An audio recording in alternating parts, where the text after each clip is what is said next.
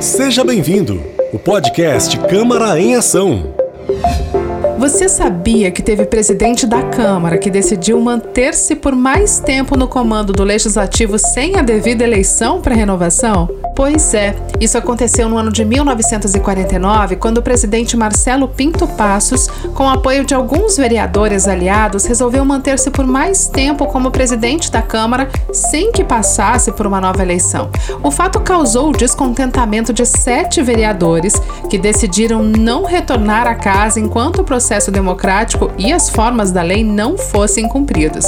Os chamados rebeldes foram Olegário Nardi, Arnaldo Stuart, Joaquim Evilásio do Amaral, José Antônio Ferreira, Benedito Miguel Carlota, Melquiades de Oliveira e Pedro Carvalho. A decisão fez com que o legislativo ficasse sem quórum mínimo para suas votações e discussões. E diante disso, Marcelo Passos baixou a ação declaratória número 5, considerando cassados os mandatos dos rebelados, convocando suplentes que assumiriam os mandatos em 2 de abril de 1949 assumiram as vagas deixadas em aberto os vereadores Washington Luiz dos Santos, José Pegorelli, Manuel Nunes de Souza, Jorge Ribeiro Júnior, Agenor Vicente de Moraes e Dermeval Teixeira e Oswaldo Pimenta de Melo. E aí, gostou? Em breve voltamos com mais informações e curiosidades referentes ao Legislativo Municipal e à nossa cidade.